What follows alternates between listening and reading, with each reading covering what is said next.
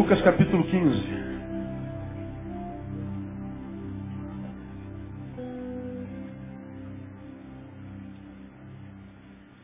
Domingo passado eu preguei sobre o filho pródigo. Hoje eu vou pregar sobre a mãe do filho pródigo. Eu queria que você abrisse em Lucas capítulo 15 para a gente conversar um pouquinho sobre a mãe do filho pródigo e a partir da mãe do filho pródigo traçarmos um perfil do papel da mãe na família. Semana passada à noite eu preguei nesse mesmo texto e preguei sobre o, o, o perfil de uma família infeliz, o retrato de uma família infeliz. E eu me permito usar esse texto mais uma vez para a gente é, refletir sobre, sobre esse dia que a gente vive hoje, que é o Dia das Mães. Você já abriu aí Lucas 15, amém ou não? Verso 11. Disse-lhe mais, certo homem tinha dois filhos. O mais moço deles disse ao pai, pai, dá-me a parte dos bens que me toca. Repartiu-lhes, pois, os seus haveres. Poucos dias depois, o filho mais moço, ajuntando tudo, partiu para um país distante e ali desperdiçou os seus bens, vivendo dissolutamente. E havendo ele dissipado tudo, houve naquela terra uma grande fome e começou a passar necessidades. Então foi encontrar-se a um dos cidadãos daquele país, o qual o mandou para os seus campos a apacentar porcos. E desejava encher o estômago com as alfarrobas que os porcos comiam e ninguém lhe dava nada. Caindo, porém, em si, disse, quantos empregados de meu pai têm abundância de pão e eu aqui pereço de fome? Levantar-me-ei, irei ter com meu pai e dir-lhe-ei, pai, pequei contra o céu e diante de ti, já não sou digno de ser chamado teu filho. Trata-me como um dos teus empregados. Levantou-se, pois, e foi para seu pai. Estando ele ainda longe, seu pai o viu, encheu-se de compaixão e, correndo, lançou-se-lhe ao pescoço e o beijou. Disse-lhe o filho, pai, pequei contra o céu e diante de ti, já não sou digno de ser chamado teu filho. Mas o pai disse aos seus servos, trazei depressa a melhor roupa, vestilha, ponde-lhe um anel no dedo, alparcas nos pés, trazei também o bezerro, cevado e matai-o. Comamos, regozijemo-nos, porque esse meu filho estava morto e reviveu, tinha se perdido e foi achado. E começaram a regozijar-se. Ora, o seu filho mais velho estava no campo e quando voltava ao aproximar-se da casa ouviu a música e as danças. Chegando-se a um dos servos, perguntou-lhe que era aquilo. Respondeu-lhe este, chegou teu irmão, teu pai matou o bezerro cevado porque o recebeu são e salvo. Mas ele se indignou e não queria entrar. Saiu então o pai e estava com ele. Ele, porém, respondeu ao pai, eis que há tantos anos te sirvo e nunca transgredi um mandamento teu. Contudo, nunca me deste um cabrito para eu me regozijar com os meus amigos. Vindo por este teu filho, que desperdiçou os teus bens com as meretrizes, mataste-lhe o bezerro cevado. Replicou-lhe o pai, filho, tu sempre estás comigo e tudo que é meu é teu. Era justo, porém, regozijarmos-nos e alegrarmos-nos, porque este teu irmão estava morto e reviveu. Tinha se perdido e foi achado. Amém, amados? A mãe do filho pródigo. Onde está a mãe nessa família? Digam vocês. Aonde? Ninguém percebeu a presença da mãe? Não, porque ela está longe da história. A Bíblia não fala nada sobre a mulher dessa família. Nós vemos uma família nuclear, poderíamos dizer, é, não é o caso, mas a imaginação é livre, a definição é livre em função da ausência dessa mulher. Vamos trazer para o tempo de hoje. E vamos imaginar que essa família é uma família nuclear dissolvida. Ah, vamos imaginar que o casal se separou, se divorciou e os filhos ficaram com os pais. Vamos imaginar que seja uma família nuclear dissolvida, ou seja, a mãe morreu e os filhos ficaram com os pais. Ah, A interpretação é livre. A mulher não estava lá. Agora, a mulher é tão importante numa família, a mãe é tão primordial na família, tão necessária, tão imprescindivelmente necessária, que a ausência dela transforma a família numa coisa que por si só já revela a importância dela. Nós conseguimos perceber o valor da mãe estando ela presente ou ausente. Quando ela está, nós olhamos para ela e quando ela cumpre o papel com, com correção, nós olhamos para ela e descrevemos por que, que ela é importante entre nós. Mas se ela estiver ausente também, a gente olha para a família sem ela e vê o buraco que ela deixa. A gente vê no que se transforma uma família sem a mãe. Como a mãe faz falta. Pregar sobre isso aqui para mim não é fácil não. Eu, num momento como esse, estou tomado por saudade. A mente viaja, né? Eu sou, eu sou caçula de cinco.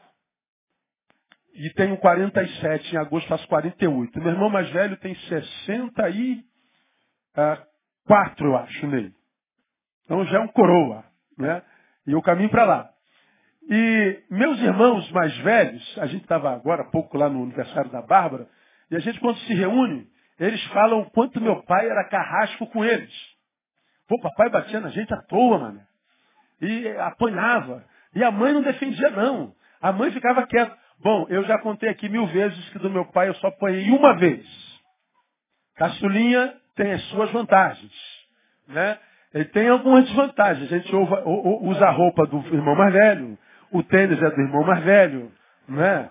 A gente vai vivendo de sobra. Ainda mais naquela. Hoje não, hoje é, tem, tem mais abastança. Mas naquela época a gente vivia de sobra. Eu sou de um tempo em que papai comprava roupa comprava pano e mamãe fazia nossa roupa. Lembra disso? Antigamente tinha um milhão de lojas que vendia tecido. Hoje não tem mais loja que vende tecido. A gente compra tudo pronto. Quem é desse tempo que mamãe fazia roupa? Deixa eu ver. Pois é. E do tecido que sobrava, fazia o quê? Fazia colcha. Fronha. Pano de botar em cima da mesa. Aí era muito comum a gente ver nossos lençóis de, de, de retalho. Hoje não, hoje é. Como é o nome do cara? Hoje é o. Hã? Patchwork. Olha que coisa. Patchwork. Hoje é quase Romero Brito. Romero Brito. Não, antes era sobra de retalho, irmão. Eu sou desse tempo. Eu sou de um tempo que papai levava a gente na semana do Natal para impecável Maré Mansa e Madureira. E era uma vez só por ano. A gente aguardava aquele dia ansiosamente. É semana de impecável Maré Mansa. Ainda existe impecável Maré Mansa? Existe? Não é Edgar Romero? Eu vou lá amanhã visitar impecável. Vou lá conhecer a loja. Rapaz, a gente aguardava aquilo assim ansiosamente. Aí comprava sapato Vulcabras, calça de tergal, e, rapaz, era uma festa. Mas a gente aproveitava tudo. Agora, o, o, a gente usava a sobra dos irmãos. Mas em, compensação a gente tinha regalia. A gente não apanhava tantos. Eram caçulinhas que o pai já estava cansado de bater nos mais velhos. E aí poupava a gente, eu só apanhei uma vez e louvado seja Deus por aquela sua. Mas meus irmãos diziam assim, mamãe não fazia nada, cara. Mamãe ficava olhando, dá uma raiva da mãe. É, ela estava fazendo o que lhe competia. Não desconstruir a autoridade do pai junto aos filhos. Porque se a mãe fica do lado do filho na hora da disciplina, está dizendo para o filho, não obedeça teu pai sempre. A mãe não tinha o estudo que a gente tinha, mas era muito mais sábia do que a gente. Então nós somos desse tempo. Então a presença da mãe revelava o seu valor, mas nessa família eu quero mostrar a ausência da mãe como ela revela seu, seu, seu, seu valor. Ah, nessa família do filho pródigo, nós vemos algumas realidades tremendas. E nessas realidades mostradas enquanto necessidades, a gente constrói o papel da mãe na família. A primeira coisa que a gente vê que a mulher tem como papel enquanto mãe na família, é, é que ela tem o papel de dar é, sabor. Ela tem um papel do tempero na família. Tempero. A comida é o que alimenta. Mas o que possibilita a sua ingestão com sabor é o quê? O tempero. É a carne que alimenta, é o arroz que alimenta, é o feijão que alimenta. Mas o que nos permite ingerir esse alimento com alegria, com gozo, é o tempero. Tira o tempero da carne, você não come. Tira o tempero do arroz, do feijão, você vai comer pão com mortadela. Você vai substituir a coisa. O alimento que dá sustância, o que mantém a gente de pé, o que dá energia, o que alimenta, não só enche a barriga, é o, é o alimento, mais o que possibilita a sua ingestão é o tempero. A mulher na família tem qual papel? A, a, a mãe tem qual papel? O tempero. A família, sem o papel da mãe, fica um negócio seco demais. Fica muitas vezes um negócio ruim de engolir. Tem isso aí no texto, pastor? Pelo amor de Deus. Olha como é que esse texto começa, irmãos. Volta para o versículo 11. Certo homem tinha dois filhos. Olha só. Um homem com dois outros homens. Três homens. Não tem tempero nisso. Olha a relação e o diálogo do pai e o filho. Olha o versículo 13. O mais moço deles disse ao pai, pai, dá-me a parte dos bens que me toca. Leia o restante para mim. Repartiu-lhe, pois seus alheios. Tem coisa mais seca? Ô, oh, pai, eu tenho dinheiro aí que eu tenho direito, me dá. O pai não diz nada. Toma. E o moleque vai embora. Não tem um beijinho, um abraço, benção. Dá sua bênção para eu ir. Não tem, vamos conversar, filho. Senta aqui, o que está pegando? Por que, que você quer ir embora, filho? Filho, que amargura é essa? Você não acha que é cedo, você não está pronto, filho. Você não conhece nada do lado de fora, filho. Aí fora não é o que você está pensando, não. Pô, senta aqui com teu pai, vamos trocar uma ideia. Vamos conversar. Não. É seco. Me dá meu dinheiro. Toma. E o moleque vai embora. Por que não houve tempero no diálogo? O moleque parou no chiqueiro. Ele foi viver, como você já me ouviu ministrando aqui, uma porcaria de vida. Ou seja, ele teve que aprender na dor. Ele teve que aprender com amputações, com humilhação. Ele teve que aprender com, com, com, com, vergonha. Ele teve que aprender a força. Ele teve que aprender na marra. Agora, por que teve que aprender na marra? Vim, nós sabemos que a dor é a melhor escola é a melhor professora da vida. Agora, quase sempre a dor é professora para quem, como eu já disse nesse culto, perdeu a capacidade de ouvir. Porque para quem ouve, se há diálogo, ele não espera chegar ao fundo do, fundo do poço para aprender. No momento da queda, ele já reflete, porque houve diálogo. E ele então intercepta a queda e ele diz, eu não vou esperar chegar no fundo do poço para voltar a ser quem eu era, uma vez que pelo papo que eu tive, pelo amor que essas palavras trouxeram ao meu coração, me convenceram de que de fato eu estou sendo deformado, eu estou sendo desconstruído. Eu não vou esperar chegar ao final do poço, ao final do túnel, porque é possível que eu não tenha mais cura. Agora, o texto deixa claro a frieza da relação de um pai com seu filho. Ora, é claro que os planos desse moleque não nasceram da noite para o dia. Aquele menino já estava gestando a ideia de ir embora algum tempo. Para ele chegar perto do pai e me dar meus haveres, vocês querem minha herança, minha parte da herança em vida, ele, provavelmente ele já tinha é, é, é, estudado as, as legislações do seu tempo, ele já conhecia um pouquinho de lei. Agora, por que, que ele estava olhando para o pai e via no pai o que tinha de maior valor como sendo dinheiro? Ele olha para o pai, o que, que meu pai tem de melhor? O dinheiro.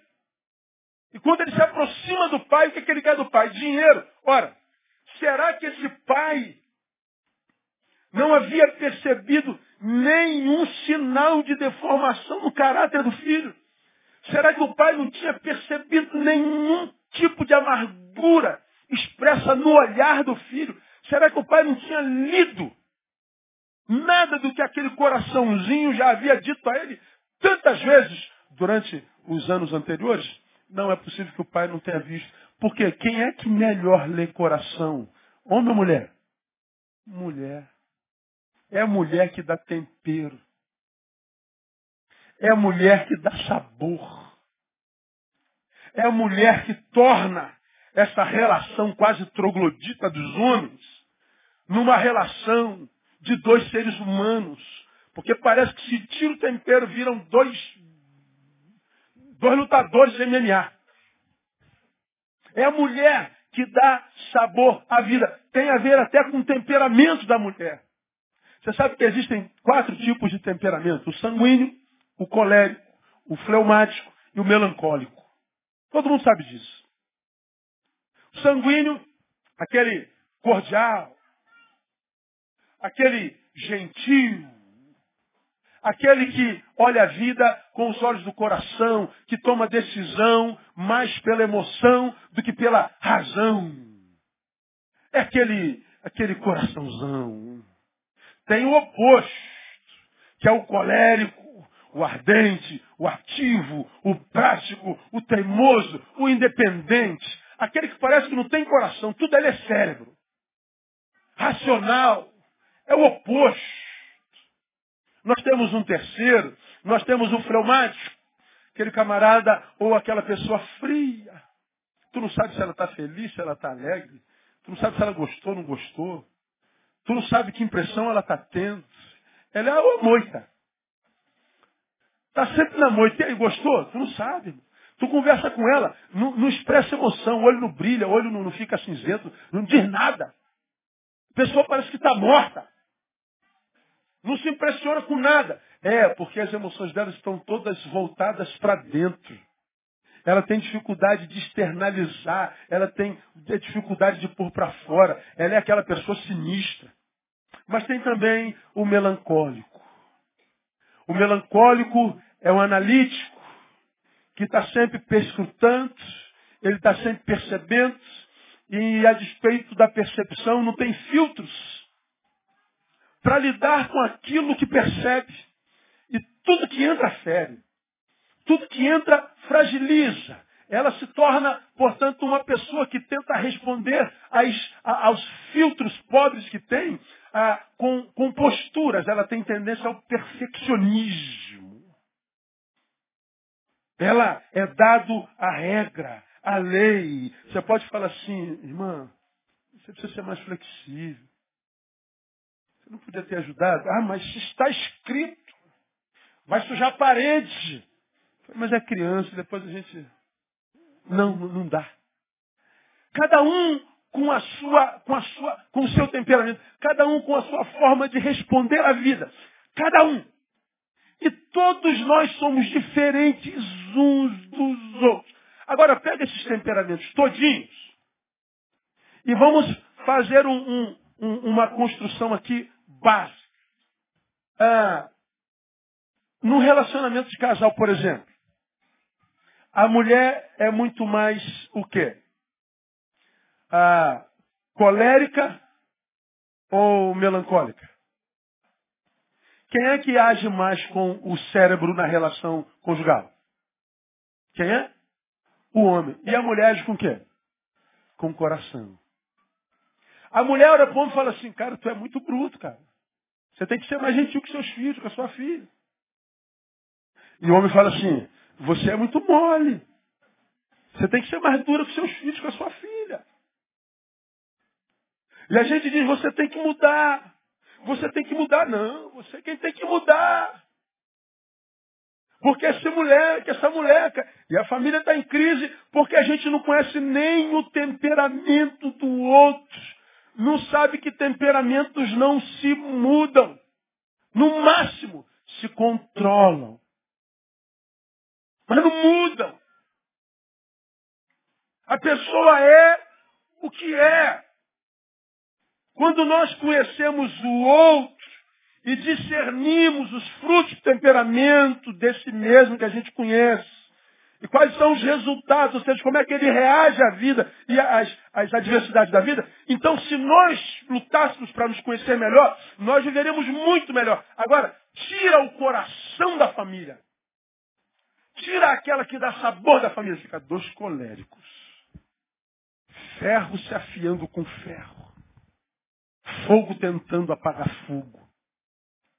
E o que eu olho nessa relação são dois homens que não têm diálogo, dois homens que não têm relação humana, são dois homens que têm relação de, de, de, comportamento, de desenvolvimento de obrigações. O senhor me deve dinheiro. Se eu devo, toma. Então ele vai para lá e eu venho para cá. E os dois sofrem em silêncio. Mas eles não têm coragem de botar pela boca o que sente coração, porque parece que não tem a ver com o seu temperamento. A mulher, na família, é como se ela fosse a ponte que ligasse todos os componentes dessa mesma família.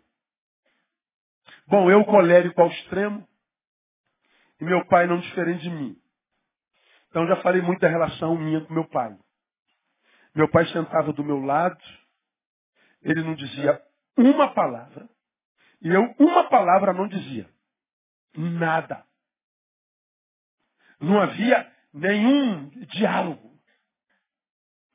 Só sentimento queria sair à noite com os amigos, ir para a igreja, precisar de dinheiro de passagem. Ou depois de adulto, querendo pedir o um carro emprestado. Como é que eu fazia? Quem era o meu pombo correio? Minha mãe. Mãe, pergunta ao papai se ele pode emprestar o carro hoje. Dãozinho, Neil está perguntando se você pode emprestar o carro. Ah, não, diz a ele que hoje eu vou, tem culto, não dá. É, Neil, teu pai disse que hoje tem culto, não dá não. Pô, então vê se ele pode me arrumar dinheiro de passagem. Dãozinho. A Neil perguntou se pode dar dinheiro de passagem. Dinheiro de passagem, então, toma, Neil, dinheiro de passagem.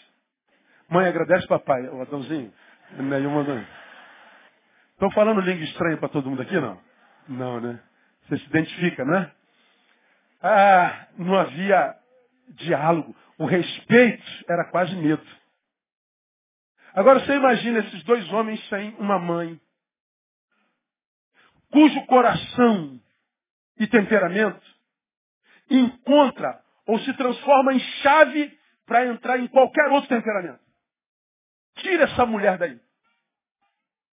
Com isso aqui, eu quero dizer para você que ainda não percebeu o quanto a tua mãe é importante, que você que já agradece pela vida dela, entenda, você deve agradecer mais ainda porque é ela quem transforma a tua família numa família degustável. Algumas mulheres se identificam com o que eu estou falando, porque sabe, embora amem demais o marido que tem, sabe que o marido é um troglodita. Não entende nada do coração do filho. Alguns de vocês sabem, embora mãe do filho que ama, sabe que o filho é, um, é uma esponja, né, meu? O filho se acha pronto, mas é uma esponja. O que jogar na esponja é, absorve. Só ele não sabe disso. Ele acha que é o cabeção da família. Eu já sei o que eu quero da minha vida. Não paga nem a calcinha que usa. Nem a cueca que usa comprou. Mas ele já sabe tudo que quer para a vida. Pois bem, aí o pai, troglodita, e o filho, uma esponja, que não sabe nem falar português ainda, a, a, a, às vezes entra numa guerra de gerações porque um não sabe descer, o outro não sabe subir, não, nem pode. Então a mãe, ela então possibilita o diálogo. Louvado seja o nome do Senhor pela existência da mãe na nossa família. Posso ouvir um glória a Deus? Essa mulher, pode aplaudir o Senhor por ela. Meu Deus.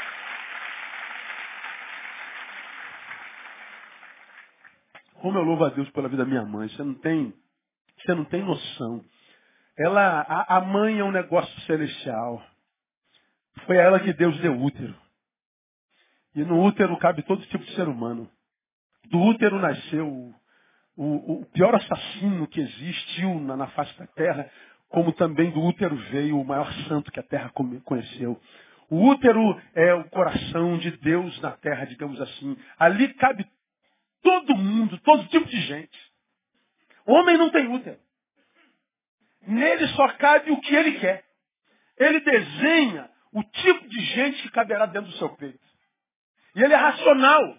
Não há emoção nisso. é uma construção. Ou seja, é a proporção da minha visão de mundo. Ou seja, é egoísta. A mãe não. A mãe propicia essa entrada de quem quer que faça parte dessa família no seio dela e possibilita a convivência. A mãe é o milagre. Com isso, eu estou dizendo que nós precisamos valorizar muito mais essa mulher dentro da nossa casa, porque o papel dela é dar sabor à vida, é dar sabor ao, ao, à família.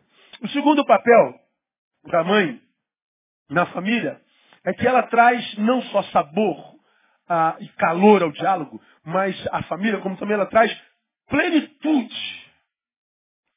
Ela preenche os espaços.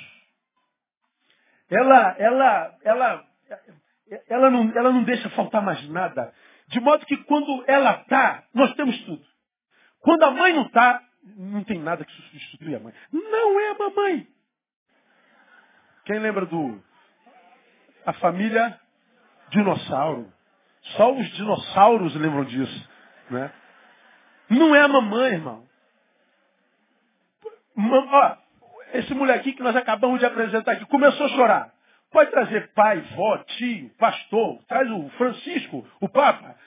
Não. Quando chega a mãe, morra pai, morra papa, morra tio, morra o cachorro. Mamãe chegou. Você já viu o glamour que existe no dia das mães e no dia dos pais? E hoje é dia do meu pai, tem que comprar besteira pro meu pai. Da tua mãe tu planeja uma semana antes, cara.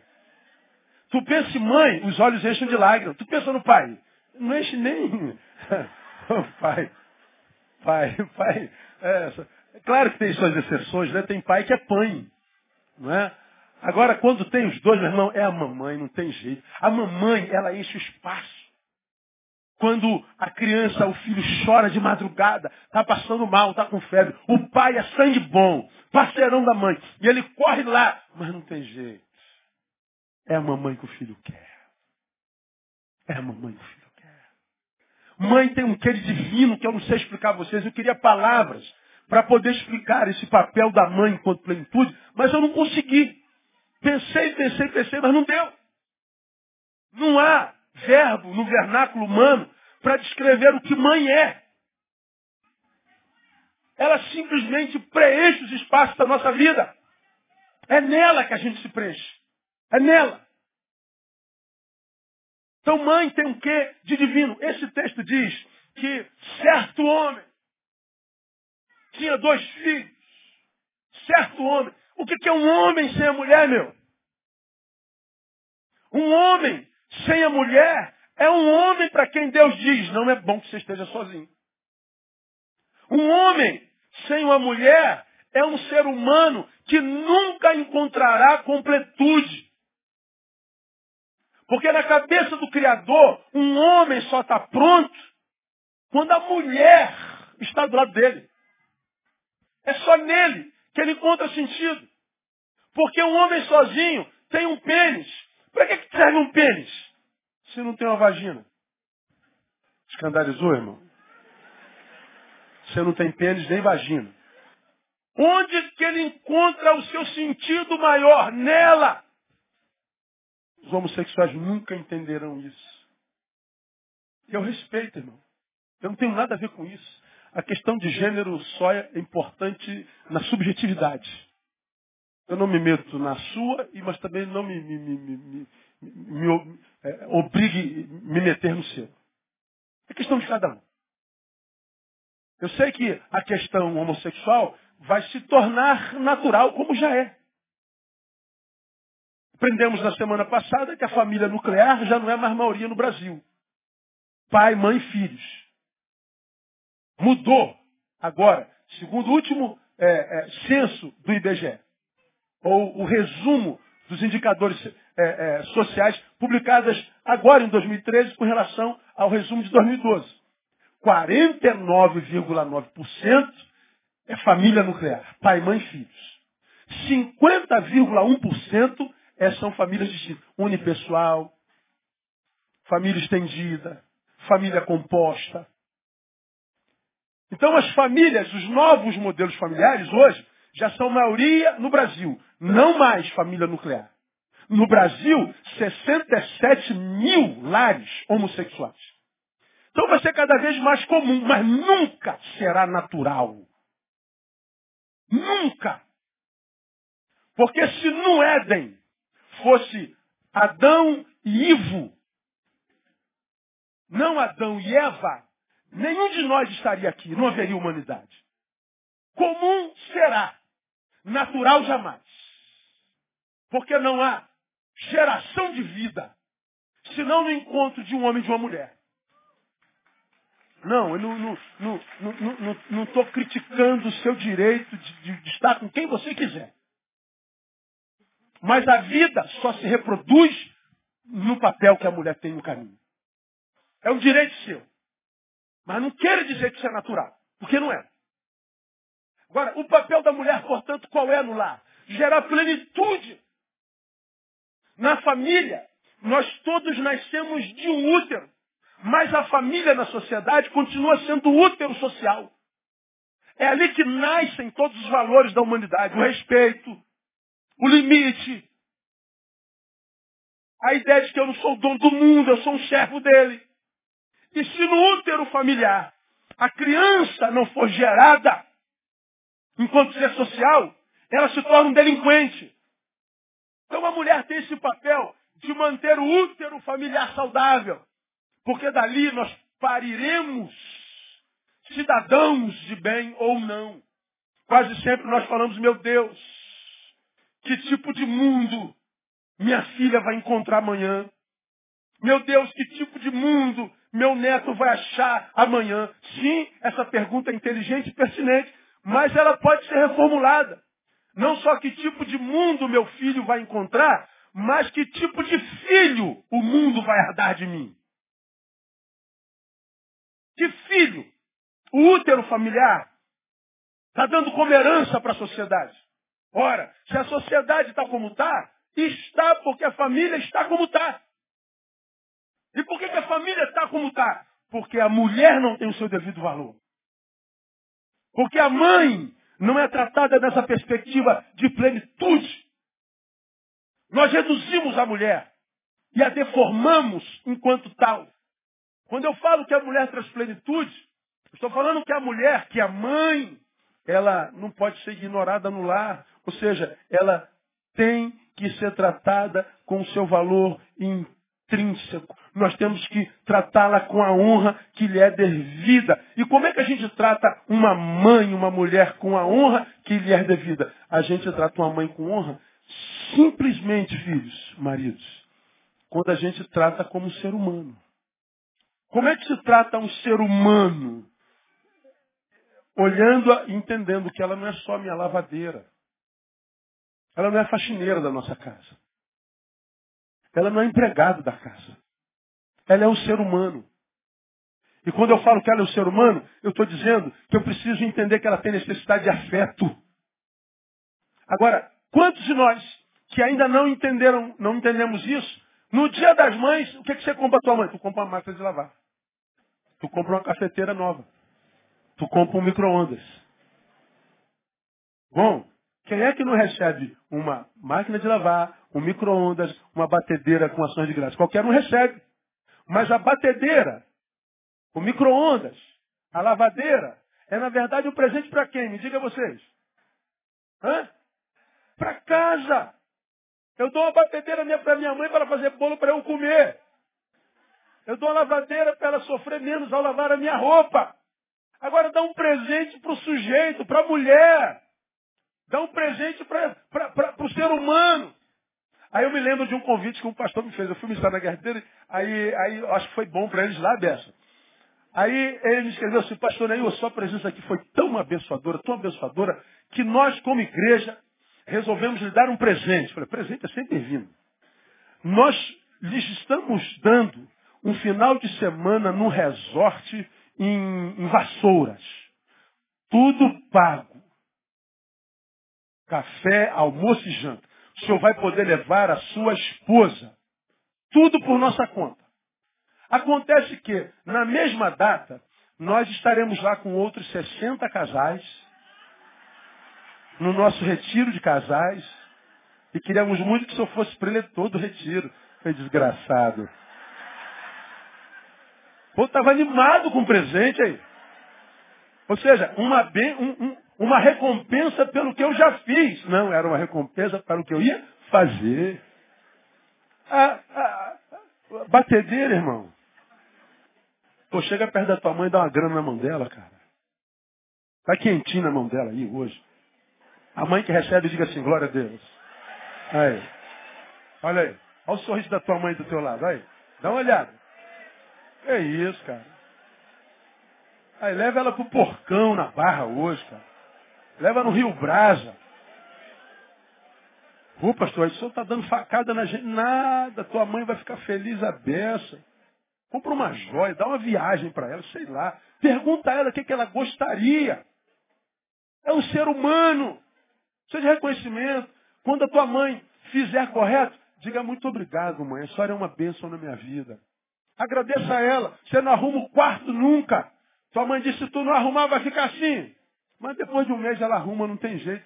Porque ninguém aguenta naquele chiqueiro que você habita. Vai lá e agradece. Quando você vê ela com um lenço na cabeça, com um avental, diga assim, não mãe, hoje a senhora vai sentar. Hoje eu vou abençoar a senhora. Eu duvido que a tua mãe vai ficar muito feliz de você com teu irmão, com a tua irmã, vocês três, cada dia um faz isso. Pô, pastor, mas eu não gosto. É, ela também não gosta não, cara. Ela faz por amor. Ela faz porque ama vocês mais do que qualquer coisa. Agora, se ela pudesse ser ajudada, ela agradeceria muito. Ela precisa, porque é ser humano, de reconhecimento. Não é só no dia das mães. É no meio do ano, no meio do mês, trazer um presente para ela e dizer, mãe, não é porque a, a senhora mereça só isso, é porque eu lembrei da senhora, quero ser grato. Pelas noites que ela passou em claro, quando você nem sabia o que, que era noite. É reconhecimento. O que mais essa mulher precisa? De respeito. Mamãe precisa de descanso. Descanso. Filho é o que a mulher tem de mais precioso na vida. Quem concorda, mãe, diga comigo, é verdade. Mas essa coisa mais preciosa da vida cansa. Tu não é anjo não, ô seu Zé Mané. Tu tá mais pra capeta. A tua mãe te ama demais, mas filho cansa. Ela é minha mãe, tem obrigação. Sim, ela vai fazer quantas vezes ela vai morrer fazendo. Mas isso não quer dizer que ela não fique cansada. Então você pode muito bem pagar um final de semana para tua mãe com teu pai longe de você. Um, um final de semana desse. André vira e mexe, ela fala assim, meu irmão, eu estou precisando fazer uma viagem para descansar. Às vezes ela viaja sozinha, ou então pega duas, três amigas dela e viaja. Eu poderia, vai me abandonar? Não, não, não, ela está investindo em mim. Quando ela tem liberdade para descansar. E ela vai cheia de saudade, mas também cheia de gratidão porque ela está saindo um pouquinho do natural. Por outro lado, tem também você, mãe, que o marido chama para viajar, o marido chama para jantar, o marido chama para passear, e você quase nunca vai. Por quê? Eu não posso abandonar meus filhinhos. Então morra, miserável. Aí é problema seu. Filhos sobrevivem a dois dias sem mãe.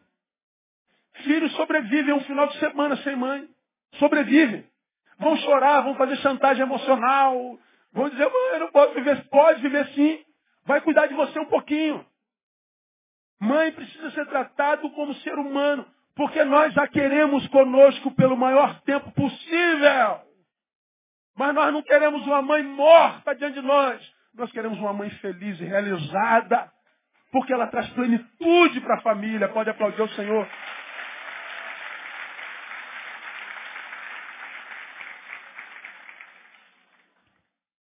Ela enche a casa. É um negócio assim maravilhoso. Mãe é um negócio lindo. Dá para falar muito mais. Três. Qual é o papel da mãe no, no caminho, na família? Proporciona durabilidade aos relacionamentos. Durabilidade. Poucos dias depois, o cara chega e fala assim, pai, eu quero dinheiro. O pai diz assim, toma. Aí diz o texto, poucos dias depois foi embora. Mas muito rápido. Uma família que desmonta nos... Por quê? Porque a mãe é quem dá durabilidade aos relacionamentos. Ela é o coração ausente nessa história, nessa família. Ela é o coração ausente nessa relação fria entre pai e filho.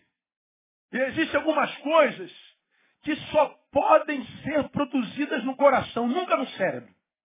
Tem algumas pendengas na relação familiar e humana que o cérebro não ajuda nunca. Tem que ser obra do coração. O que, por exemplo? Quebrantamento. Perdão. O perdão é algo que a Bíblia diz que a gente tem que fazer de qualquer jeito. Aí a gente usa só o cérebro. Mas, pastor, o que ele fez? O que ela fez?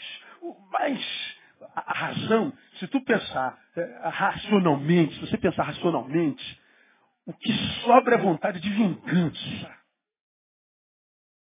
O que sobra quando a gente só usa razão em algumas atitudes que acontecem dentro do casamento, da relação conjugal, se a gente pensar só com o cérebro, o que sobra é ruptura, é razão pura. Ou seja, a gente vai usar do nosso direito e a gente vai esmagar.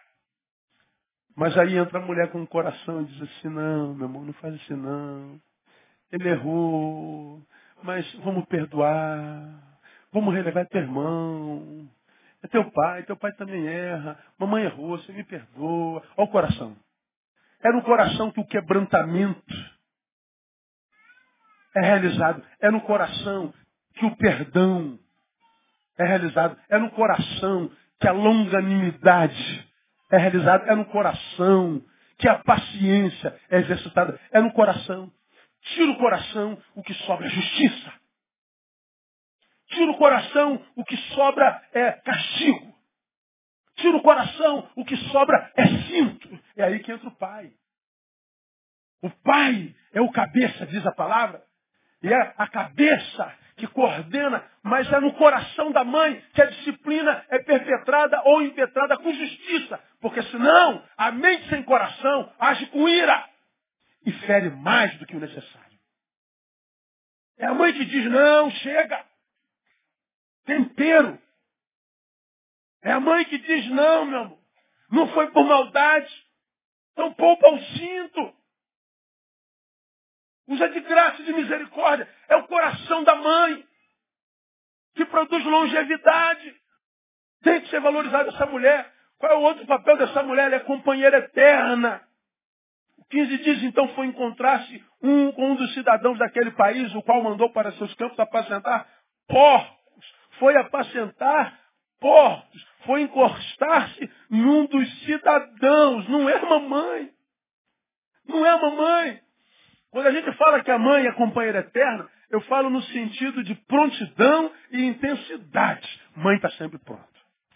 E nós louvamos a Deus pela vida das mães. Por isso, filho, se a mãe está sempre pronta a ensinar, procure aprender com ela. Procure aprender em casa. Porque vocês não vão encontrar na vida nenhum professor que ensine com o mesmo amor. Quem se recusa a aprender em casa vai aprender de outra forma, nem que seja no chiqueiro igual o filho pródigo. Nenhum lugar da vida nós vamos encontrar professores que nos ensinem com tanto amor, com tanta empatia como em casa. Quem não aprende em casa só vai aprender no campo da dor. E aí a gente vê tanta gente sofrendo pela vida, irmão. A gente vê tanta gente quebrada, tanta gente na droga, tanta gente cheia de, de traumas, de neuras, de noias, tanta gente odiando a si mesmo, a própria companhia, porque odeia tanta companhia, se entrega à companhia de qualquer um, porque a gente vê alguns relacionamentos que a gente só pode entender assim, meu Deus, como é que você está se relacionando com essa gente? Como é que você pode estar se relacionando com esse homem, com essa mulher? É porque se odeia. Porque quando está sozinho tem que estar em companhia de si mesmo. E quando está na companhia de si mesmo, está diante da pior companhia que poderia ter. Então, para se livrar de si mesmo, se entrega a qualquer porcaria. E nesse encontro de porcarias, vai viver um chiqueiro. Vai viver uma vida que não vale a pena. E só se salva se for pela dor mesmo. De modo que, meu irmão, aprenda uma coisa. Quando a gente livra, dependendo da pessoa, a pessoa da dor, nós estamos interceptando processos. Algumas pessoas a gente tem que deixar de dor. Por mais trágico que isso seja. Por isso eu me lembro claramente quando eu estou sentado no quarto, meu pai me batendo com fio. Exagero. E me dizendo, você está apanhando por um, dois, três, quatro, cinco, seis. Você está entendendo que você está apanhando? Tô. Então toma. E minha mãe do lado do meu pai, olhando para mim em silêncio, chorando. Essa imagem é tatuada na minha mente. E eu chorava apanhando do meu pai, olhando para minha mãe, como quem diz, estou decepcionada contigo, porque você não está me livrando dessa dor. Porque minha mãe, sem saber, sabia que existem dores que a gente precisa sentir na vida. E alguns de nós, só pela dor. Se a gente ouvisse mãe e pai, a gente se pouparia para as dores que são inevitáveis na vida, porque existem dores que são inevitáveis. Quando a gente bota o pé do lado de fora, irmão, a gente está cada um por conta própria e todos nós por conta de Deus. E a gente não sabe o que nos espera naquele dia. Vamos sentir dores que são produtos da sociedade longe do eterno. E nós vamos ser vítimas de nós mesmos. Mas existem dores que a gente pode poupar. E a mãe é essa companheira eterna que nos livra de tantas dores. Eu termino dizendo que a mãe, ela é o que complementa a festa. Sem ela, a festa não é festa, é farsa. Não existe festa numa família na qual a mãe não é convidada a estar. Por mais que você, você pode celebrar o que quiser, a mamãe está lá? Não, então vai estar faltando alguma coisa. Nunca será completa a festa. Isso é, é, é, é fatal. Se a mãe estivesse nesse episódio, certamente o filho mais velho, que se recusou a entrar na festa, aí entraria. A mãe ia lá, meu filho, teu irmão estava morto.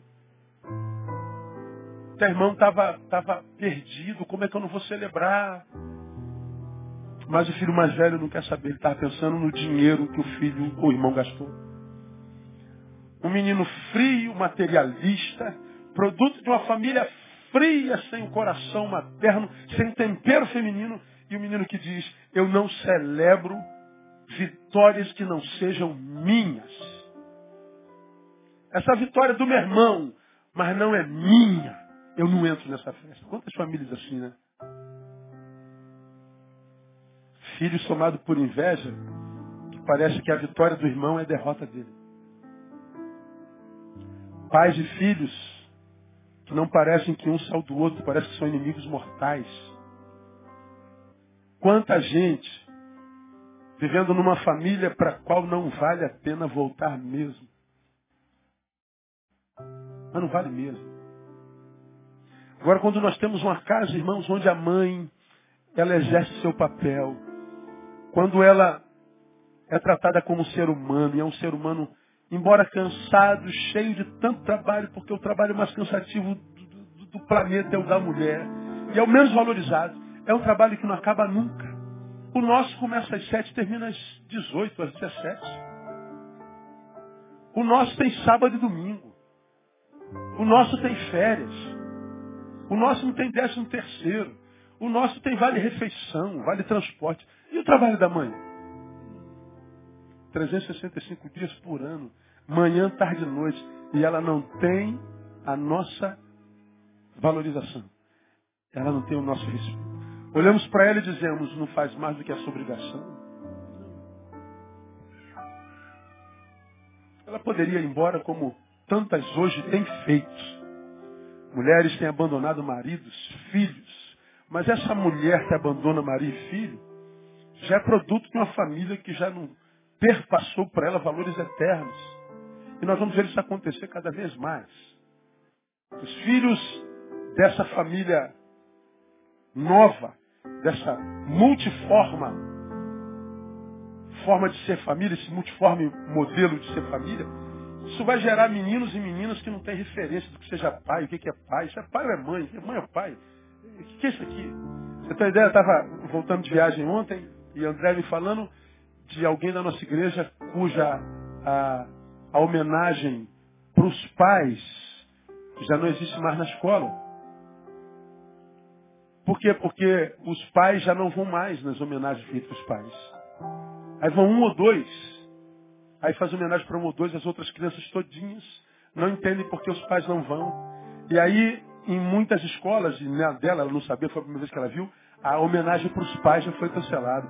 A bendita da Marta Suplicy está com um projeto para acabar com o nome de família, aquela que é composta por pai e mãe, porque pode causar confusão na criança, filhas é, é, oriunda de, de família homossexual. Porque ele tem pai e pai, mãe e mãe. E se define família como pai e mãe, vai causar confusão. Você, você imagina onde é que a gente vai parar, irmão? Você imagina o que, que nos espera aí na frente? Você imagina a cabecinha da criança? Você é pai ou é mãe? Eu sou, eu sou pai. Mas você não é igual a ele? É o quê? Não, eu sou mãe. Mas como é que é isso? E ela? Você é o quê? Mãe? Imagina a cabecinha da criança. Como eu falei, os novos modelos familiares são oriundos de uma família nuclear que fracassou. A família divorciou-se, rompeu. E por que, que há divórcio? Por causa da dureza do coração, como diz o Senhor. As novas famílias são constituídas a partir de corações que endureceram para outrem. Divórcio é abominação ao Senhor. Portanto, novas constituições familiares só existem por causa da abominação da família original. Bom, enquanto indivíduos, independente da família que você habita ou na qual você é, Deus ama você do mesmo jeito. Mas nunca diga que os novos modelos são planos de Deus desde a eternidade. Por que não são? É uma concessão do Senhor. Ele abomina o divórcio, mas consentiu.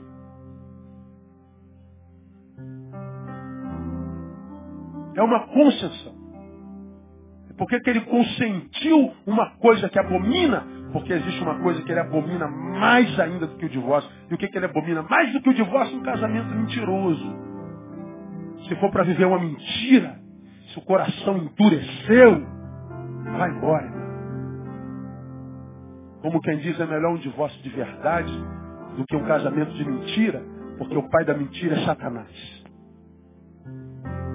Se de um lado o mundo vive a abominação familiar, do lado de dentro a igreja vive o casamento mentiroso. E aqueles que deveriam salgar e ser referência não conseguem cumprir o seu papel.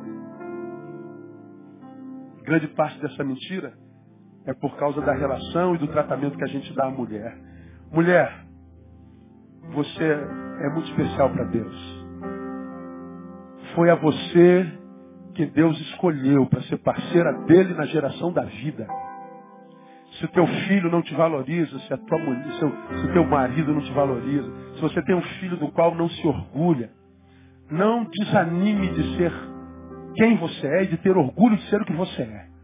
Porque o que foi gerado no seu ventre é obra do Espírito Santo de Deus. E a minha oração é você, que você, filho, que não entende a grandeza da mãe que tem, é que você passe a valorizá-la antes que você chegue ao chiqueiro.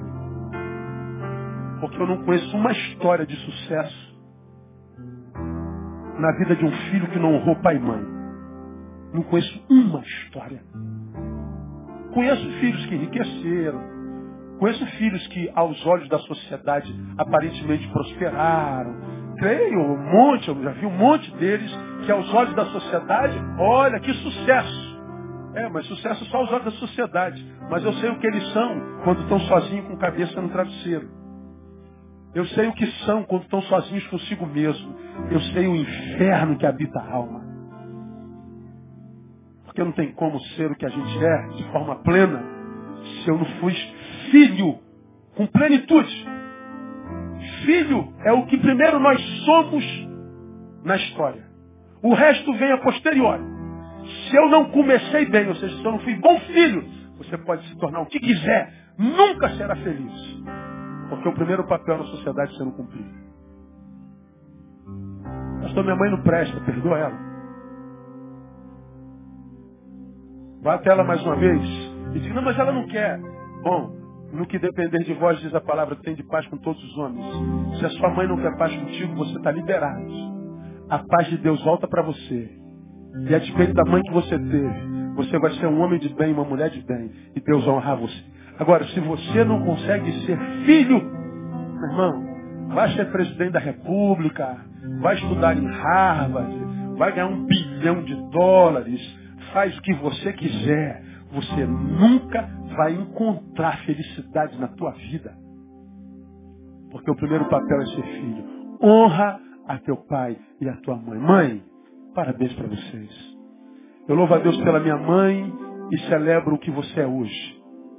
E que a recompensa, se não vem do filho do marido, venha do céu sobre a tua vida, porque para Deus você é muito especial. Vamos aplaudir o Senhor.